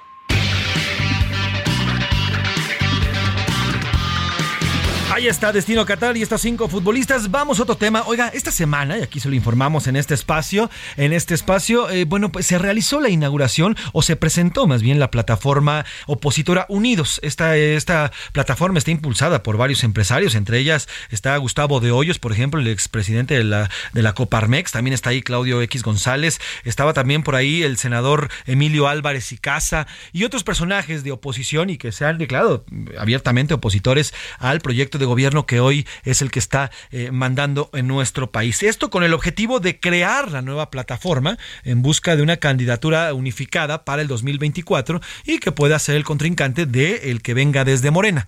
Esta, esta nueva plataforma fue definida como Unidos. Unidos, en, la, en vez de la O tenía una arroba, haciendo alusión a Unidas o Unidos, que se puede leer de la misma forma. Se presentó en el Poliforum, en un gran evento, un evento que además tuvo una, una muy grande cobertura. Sin embargo, en medio, en medio de esta presentación, ayer, ayer se da a conocer que pues este nombre, este nombre de Unidos con la arroba, pues ya existe. Y además ya existe como una organización política registrada en el Instituto Nacional Electoral, pero por si fuera poco, es todo lo contrario a lo que presentaron el pasado miércoles en el Poliforum, porque esta, esta eh, asociación que ya está registrada en, en el INE, pues es una asociación que está identificada o cercana con Morena y la 4T. Y bueno, pues hubo una conferencia de prensa por parte de esta organización, que es la que ya está registrada, y al parecer va a haber medidas para, eh, pues por, por un posible plagio de nombre y demás. Y para ello, saludamos en la línea y le agradezco que nos tome esta llamada a Juan Hugo de la Rosa, él es presidente de la agrupación política nacional Unidos por un Mejor País y es además exalcalde de Nezahualcóyotl, Estado de México. Don Juan, muchas gracias por tomar la llamada. Buena tarde. Al contrario, muy buenas tardes, José Luis. Pues aquí atendiendo la, la, la llamada y agradecerte y un saludo también para tu auditorio. Juan, cuéntenos eh, cuál es... Eh, ¿Cuál es la diferencia, si es que existe como tal, entre Unidos, que ya ustedes tienen registrados ante, Unid, ante el INE, y el Unidos que se presentó el miércoles ahí en el Poliforum y a la que ustedes dicen que se están plagiando el nombre como tal? Bueno, pues eh, precisamente nuestra preocupación del anuncio que hicieron de este proyecto político que está encaminado a participar en la elección presidencial del 2024 para intentar ganar la presidencia de la República a, este, ante Morena, pues desde luego que eh, nuestra preocupación deviene de la distancia tan grande que tenemos, no tenemos ningún tipo de coincidencia ni política ni ideológica con estas personas que están dentro de este proyecto, encabezados por Claudia X González y algunos otros personajes que están ahí involucrados y, y, que eh, han venido ya manejando este proyecto desde hace tiempo, eh, aglutinando diversos partidos. Eh, eh, entonces, para nosotros es importante porque nosotros hemos venido trabajando desde siempre, hemos hecho un trabajo de carácter social, muy cerca de la gente. Nuestros militantes están en las colonias, en las calles, en, en los municipios, allá en los ejidos, siempre buscando eh, cómo ayudar a mejorar la calidad de vida de la gente, siempre ayudando a que la, la, gente pueda encontrar soluciones a sus diversos problemas, así como también pues buscando cómo respetar y hacer respetar los derechos de, de, de la población. Eh, entonces nuestro trabajo es un trabajo muy cercano a la población y hemos venido pues eh, en ese sentido pues buscando cómo construir un mejor país, que ese es nuestro objetivo al final de cuentas, ¿verdad? Sin embargo, pues como sabemos, eh, quienes están detrás de este otro proyecto es, eh, eh, es un proyecto de derecha, es un proyecto donde pues lo que predomina son los intereses eh, económicos eh, de, un grupo importante de, empresarios, pero también predominan los los intereses eh, políticos de, un, de, de, de, varias gentes, uh -huh. pues que lo que bus buscan también es regresar a gozar de los privilegios de los que ya antes gozaban y, y que hoy pues ante eh, el avance de este proceso de transformación del país pues se han visto que no pueden seguir disfrutando de esos privilegios. Claro. Por eso, como dijera el presidente, no somos lo mismo. Ahora, Juan, Estamos Perdón, perdón que lo interrumpa. Usted van a presentar una denuncia ante el INE, ¿no? Por el, por el tema del nombre van a presentar esta denuncia. Eh, ¿A partir de cuándo y si es que ya la presentaron, qué es lo que buscan? ¿Que se elimine o que no registren este nombre? Así es, efectivamente, este, vamos a presentar en, los próximos días una eh, denuncia eh, ante el INE para que él, intervenga, porque al final de cuentas también es su obligación al otorgar también las, este, los certificados. Eh, yo tengo en este momento aquí en la mano el certificado de registro como agrupación política nacional expedido a la Asociación de Ciudadanos denominada Unidos y Unidas, porque utilizamos el arroba como un tema de inclusión, como un asunto también de, de, equidad de género.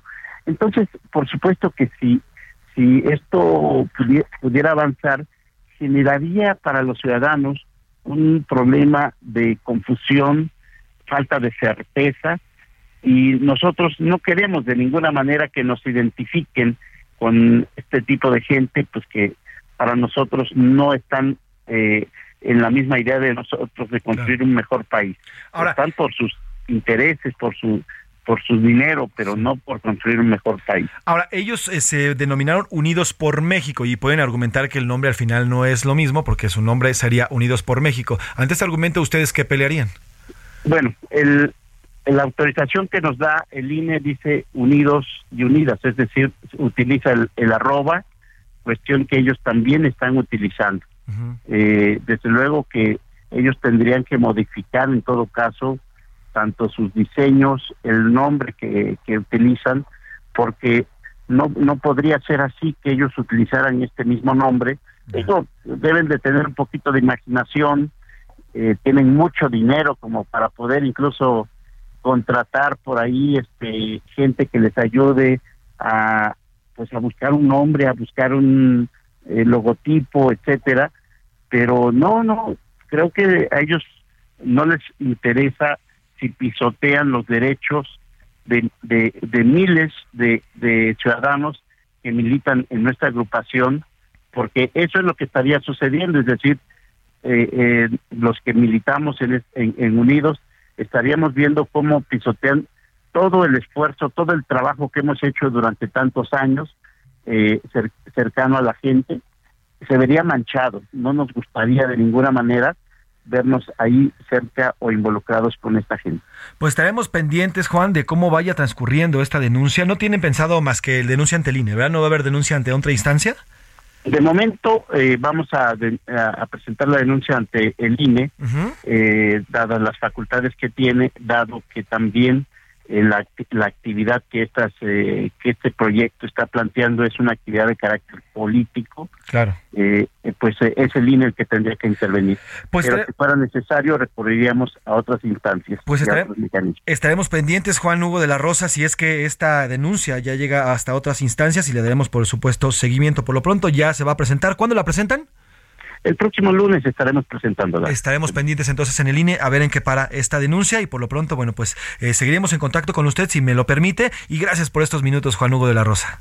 Al contrario, muchísimas gracias. Ahí está. Pues este tema bastante polémico, pues ya está ocupado el nombre, van a tener que ocupar otro esta nueva asociación. Vamos a una pausa, se nos fue rapidito esta media hora, dos con 24 minutos y regresamos aquí en A la Una. Estamos, estamos escuchando e informándoles. Regresamos.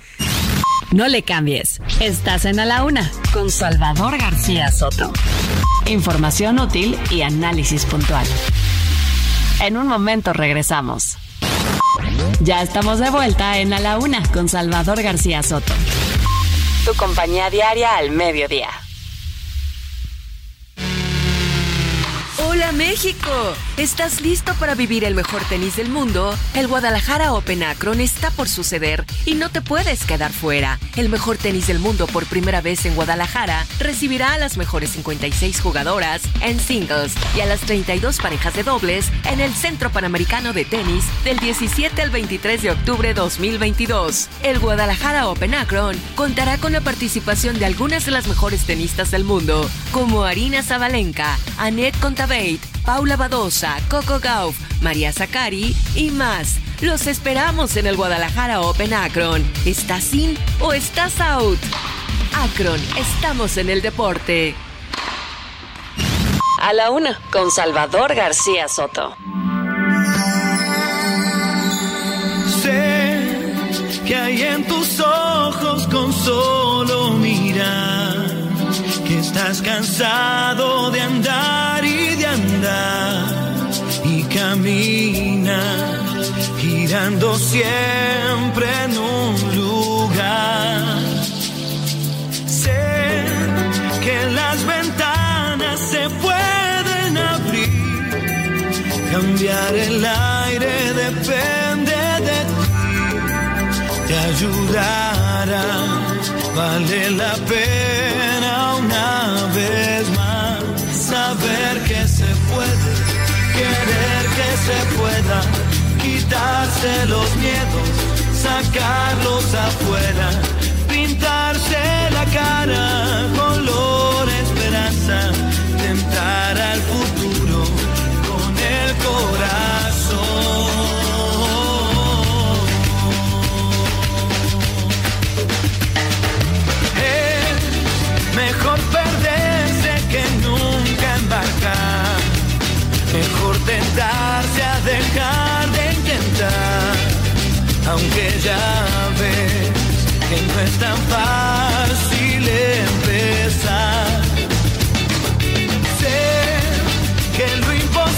tarde con 32 minutos, 2 de la tarde con 32 minutos y así comenzamos a cerrar este programa con esta gran canción, Color de Esperanza de Diego Torres, lanzada en el 2001.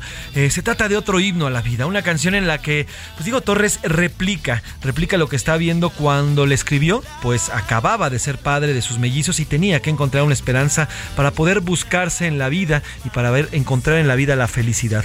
Eh, bueno, pues también es un himno para todos aquellos que viven, y de eso estamos hablando y hemos estado hablando toda esta semana, viven diferentes problemas de salud mental, entre ellos y el más extenso que es la depresión, pero también existen otros más y en los cuales pareciera que no existe solución a los problemas. Bueno, pues el señor eh, Diego Torres nos dice color esperanza. Siempre se puede, siempre puede lograrse y además hay que querer que se logre. Y es lo que nos dice esta gran canción que nos pone nuestro productor eh, Rubén Esponda. Y es un gran himno. Y de verdad disfrútelo. Comience así su fin de semana. Comience a relajarse. Suelte el cuerpo. Ya comience a pensar en otras cosas. Si usted ya salió de la chamba, porque muchos ya tienen mediodía normalmente los viernes, ya olvídese de la chamba, olvídese de las presiones. Abrace a su familia, abrace a sus seres queridos y disfrute este fin de semana porque verá que va a ser un gran fin de semana. Por lo pronto, súbele a mi Alex, Color Esperanza de Diego Torres 2001 y alégrese, alégrese este viernes. Pueda, quitarse los miedos, sacarlos afuera, pintarse la cara, color esperanza, tentar al futuro con el corazón, saber que se puede, querer que se pueda. A la una, con Salvador García Soto. El ojo público. En A la Una tenemos la visión de los temas que te interesan en voz de personajes de la academia, la política y la sociedad. Hoy escuchamos a Melisa Moreno. En Melisa lo explica todo. El ojo público. Hoy voy a hablarles de mucho cine, y es que a partir de esta semana y hasta el 23 de octubre se celebra la decimoséptima edición de Docs MX, con nuevas propuestas y reivindicando la esencia de los festivales cinematográficos.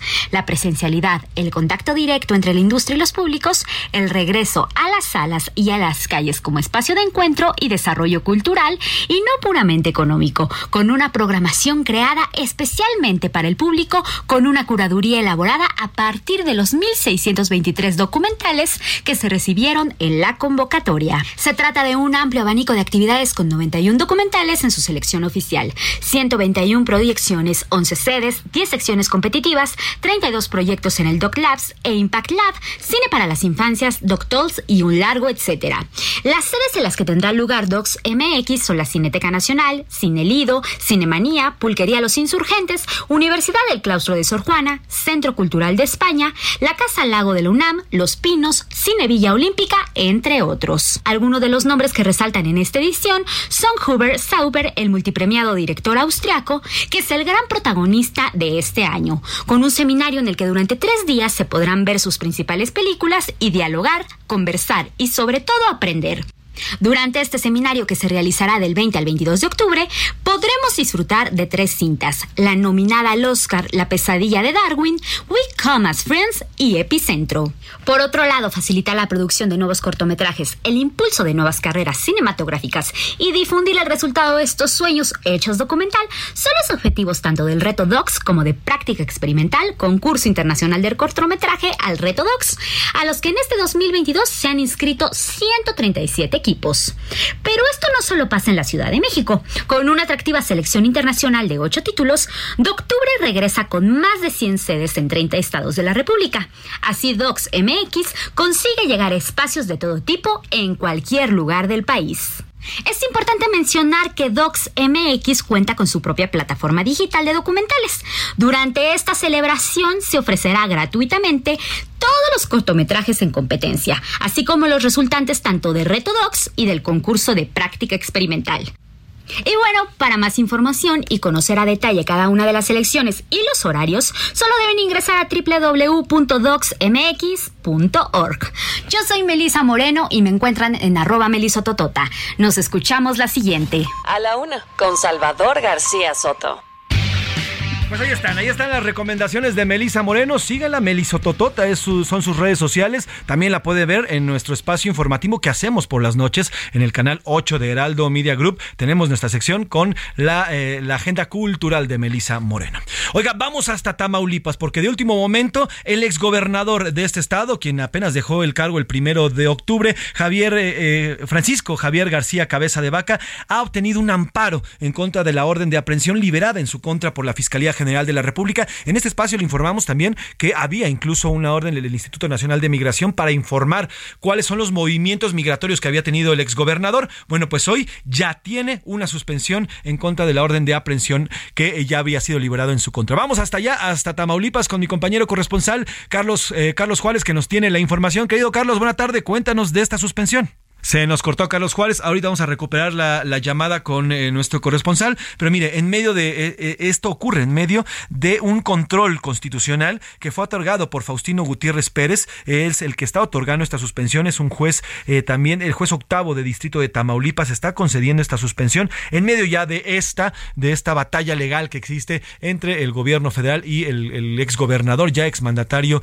Francisco Javier García Cabeza de Vaca. Obtiene esta esta suspensión por esta orden de aprehensión que había en su contra por los temas de crimen organizado. Y hasta ahí, ahora sí, Carlos Juárez, nuestro corresponsal, que nos cuenta de esta nuestra suspensión que consigue ya el exgobernador de Tamaulipas. Cuéntanos, Carlos, buena tarde. Hola, ¿qué tal, ¿Me escuchas? Ahí te escuchamos perfecto, querido Carlos. Cuéntanos cómo va, de qué va esta suspensión. Efectivamente, el exgobernador de Tamaulipas, Francisco Javier García Cabeza de Vaca, obtuvo un, obtuvo un amparo contra la orden de aprehensión liberada en su contra por la Fiscalía General de la República. Y actualmente hay que señalar, no se conoce en dónde se encuentra el ex gobernador panista. El medio de control constitucional fue otorgado por Faustino Gutiérrez Pérez, quien es juez del octavo distrito de Tamaulipas. Hay que señalar que esto se da justamente en el expediente de archivo con el número 2477 diagonal 2022 hay que señalar que esto se da justamente 10 días después de que la eh, lo que viene siendo el Instituto Nacional de Migración emitiera una alerta migratoria para eh, saber sobre el padrón de el exgobernador panista. Hay que recordar también, José que fuentes federales señalaron que desde el 28 de septiembre el mandatario habría, el exmandatario habría salido del país y actualmente no se sabe de su paradero. Hasta el momento, bueno, pues es lo que tenemos, que se amparó ante la orden de aprehensión que había emitido un juez por el presunto eh, nexo y el uso de recursos con eh, lo que viene siendo delincuencia organizada. José Luis, es la información. La cual te agradezco, mi querido Carlos. Carlos, ¿se sabe en estos momentos? Digo, todavía es un misterio, pero ¿dónde anda el exgobernador Francisco Javier García Cabeza de Vaca? No, no se tiene información. Eh, hay versiones no oficiales que probablemente se encuentra en alguna ciudad del estado de Texas. Sin embargo, pues esto todavía es extraoficial. Hay que señalar que pese a todo esto, el que es presidente de Acción Nacional en Tamaulipas, René lo destapó como un posible aspirante al Senado de la República luego del crecimiento de Faustino López hasta el momento no se sabe en dónde se encuentra el ex gobernador de Tamaulipas. Pues estaremos pendientes, querido Carlos, de cómo vaya surgiendo y si es que existen más recursos que haya interpuesto el exgobernador y si es que se los siguen otorgando y si es que aparece también a ver dónde anda el eh, eh, panista Francisco Javier García Cabeza de Vaca. Te mando un enorme abrazo, Carlos, que tengas muy buen fin de semana. Excelente fin de semana para ti y todo tu auditorio. Échate una torta de la barda, mi salud, por favor. Abrazo, buen fin de. Pues ahí está la información, ahí está la información ahí en Tamaulipas, de último momento ya le digo, pues ahí está. Oiga, y la guacamaya, la guacamaya sigue cantando, los guacamaya leaks siguen saliendo información. Aquí le presentamos la actualización el día de hoy. ¿Qué hay en este tema de las guacamayas? Hackeo a la Sedena. Que vamos a estarnos preocupando por eso. El caso Guacamaya en A la Una. ¿Qué? Nuevas filtraciones de los hackers Guacamaya dan cuenta que el director de Pemex, Octavio Romero Oropesa, tiene 18 militares que lo cuidan, al igual que a su familia. Este equipo de seguridad está integrado por cuatro capitanes, seis tenientes, un subteniente, cinco sargentos y dos cabos. Durante el sexenio de Peña Nieto, Carlos Treviño, exdirector de Petróleos Mexicanos, tenía una escolta del Estado Mayor Presidencial con siete elementos. Además, la exsecretaria de la Función Pública, Irma Heréndira, quien estaba a cargo de aplicar la austeridad del gobierno federal, tenía una escolta integrada por 11 personas. Otro tema que se reveló es que pese al esfuerzo de la Sedena para evitar el huachicoleo, este ha crecido con múltiples tomas clandestinas. Pachuca es el estado con mayor cantidad de tomas. En el sexenio pasado se registraron 4.107, mientras que de 2019 a abril de este año se detectaron 15.433. En este ilícito operan al menos siete grupos criminales, además de que al menos cinco empresarios y ocho políticos están relacionados con robos de combustibles. Así, la guacamaya, que como los escoltas de Romero Oropesa y el robo de combustible, no para. Para la una con Salvador García Soto, Iván Márquez. A la Una con Salvador García Soto.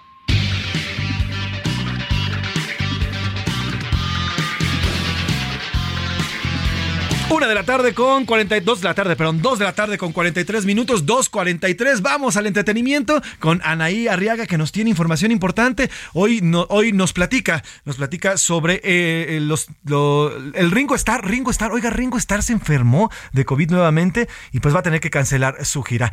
Anaí Arriaga nos cuenta. Buenas tardes, Anaí.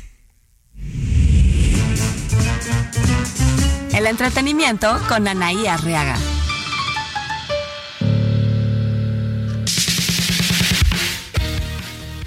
Muchas gracias, excelente viernes. Esa es la mejor noticia. Nos vamos con las breves del espectáculo. El mal querer de Rosalía supera a los Beatles. Sí, está dentro de los 50 mejores discos conceptuales de acuerdo con la revista de los Rolling Stones. Y yo creo que le bajó el ánimo a Ringo Starr y se contagió. Se contagió de COVID por segunda vez. Esto lo lleva a cancelar los conciertos en México.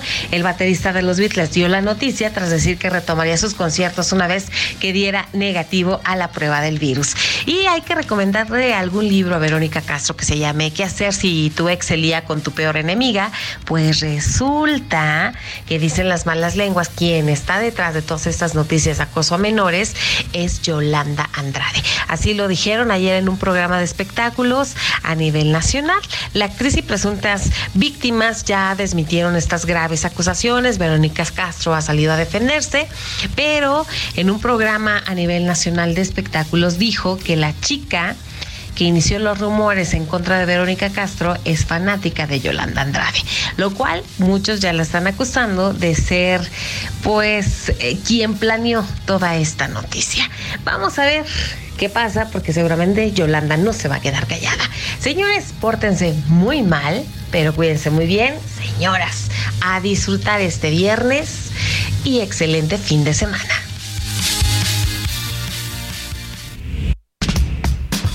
Los deportes en A la Una con Oscar Mota. Dos de la tarde con 45 minutos y es momento de los deportes con Oscar Mota. Ya está aquí que nos trae, mire, la victoria del América de mañana. Ahí nomás para arrancar. ¿Cómo estás, queridos Ba- ba- basta, por favor, mi querido, mi querido Mafri José Luis Sánchez. Les mando un gran abrazo a todas las amigas y amigos. Hoy un gran día para ganar. Primero hay que hablar del partido Toluca 3 a, a, Sí, 3 a claro. 2, que gana obviamente el, el partido contra el equipo de Santos. Y luego también Tigres 1 a 0. Vamos a escuchar esto que sucedió en el estadio de los Tigres, porque está bastante interesante. Ah, pues.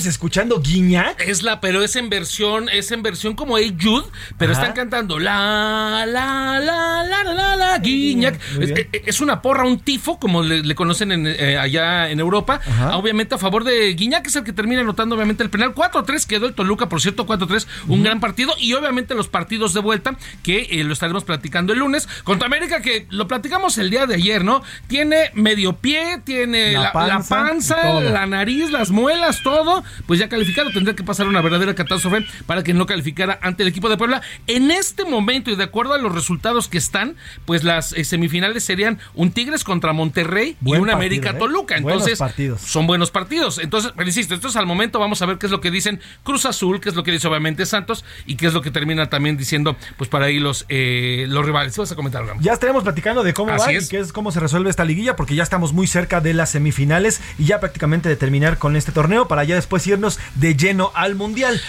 Precisamente santo, hablando del santo. mundial, 37, 37 días ya nos quedan es. para el mundial. Y precisamente, mi querido Oscar, hoy tenemos un invitado muy ¿Es especial correcto? en la vía telefónica y eh, le agradezco que nos eh, tome la llamada a Alfonso Segbe, él es director ejecutivo de Estrategia y Diplomacia de Pública de la Secretaría de Relaciones Exteriores, porque va a llegar a nuestro país ya en unas horas el mismísimo trofeo del Mundial, Oscar Mota. Y vamos a saludarlo, estimado Alfonso. Buenas tardes, gracias por tomarnos esta llamada.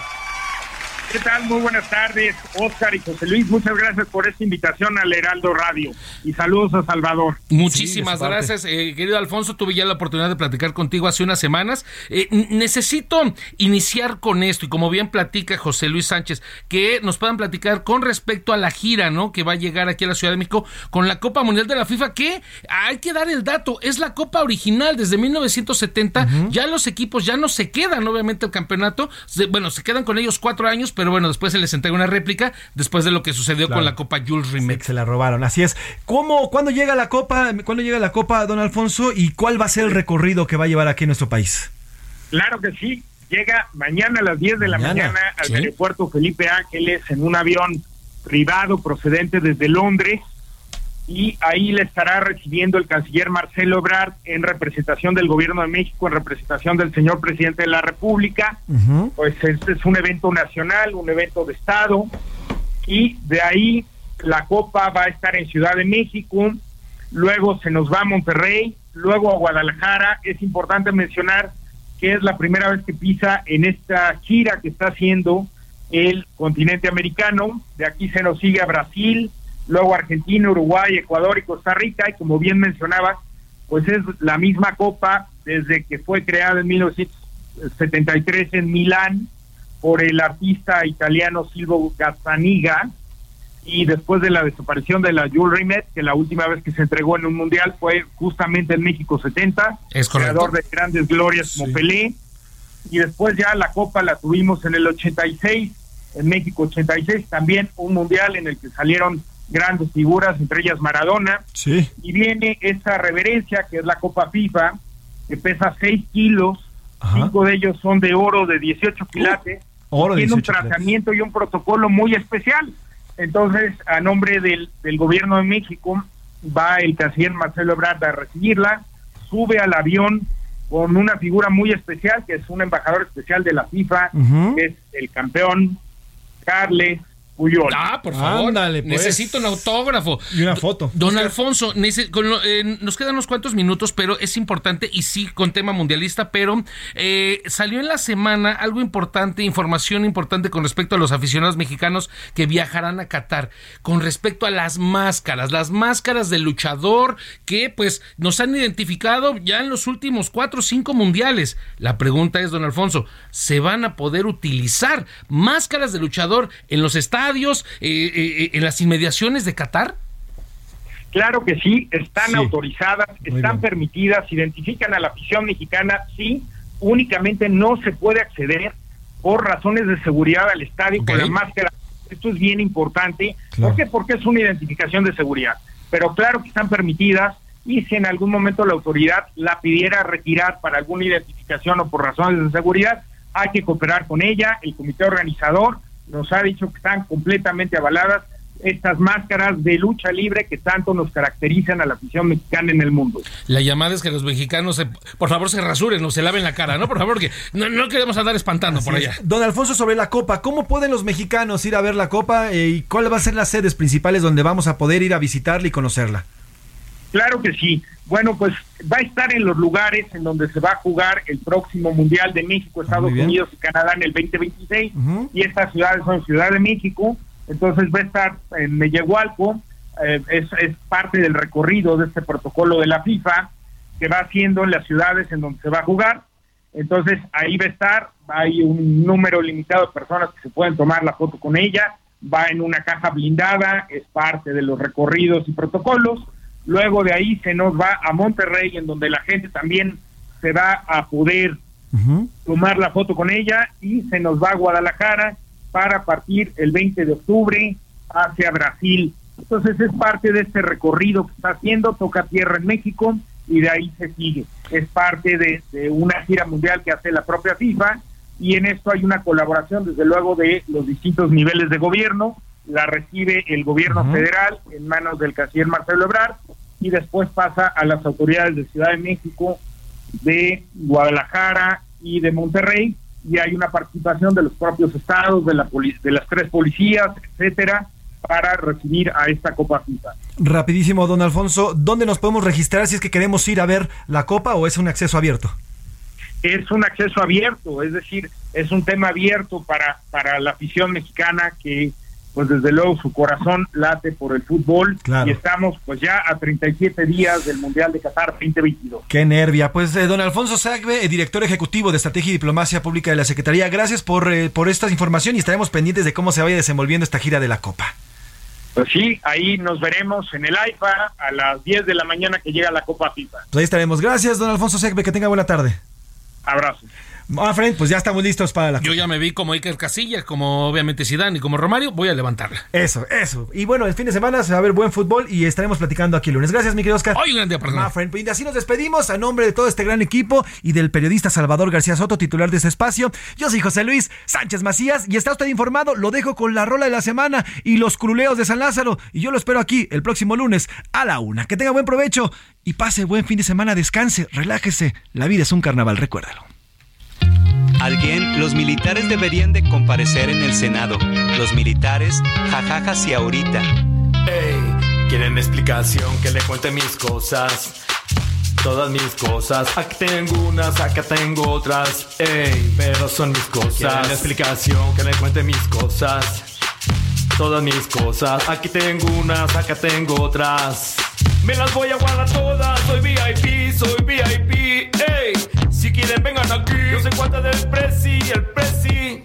Que ni digan porque yo no voy a ir. Soy VIP, soy VIP. Ey, si quieren vengan aquí. Yo soy cuenta del presi, el presi. Que ni digan porque yo no voy a ir. Hago de todo menos guerra, nunca uso balas. Tengo aeropuertos y aduanas. Entreno a esos de la guardia por las mañanas. Y por la tarde cuento todo lo que tengo aquí de lana. Ey, ey. Hago mi tren en mi aeropuerto. Cuando te...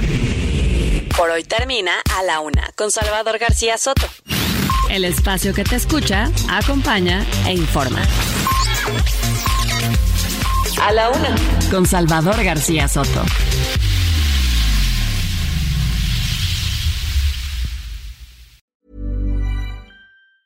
Planning for your next trip? Elevate your travel style with Quince. Quince has all the jet setting essentials you'll want for your next getaway, like European linen, premium luggage options, buttery soft Italian leather bags, and so much more. And is all priced at 50 to 80% less than similar brands. Plus, Quince only works with factories that use safe and ethical manufacturing practices. Pack your bags with high-quality essentials you'll be wearing for vacations to come with Quince. Go to quince.com slash pack for free shipping and 365-day returns.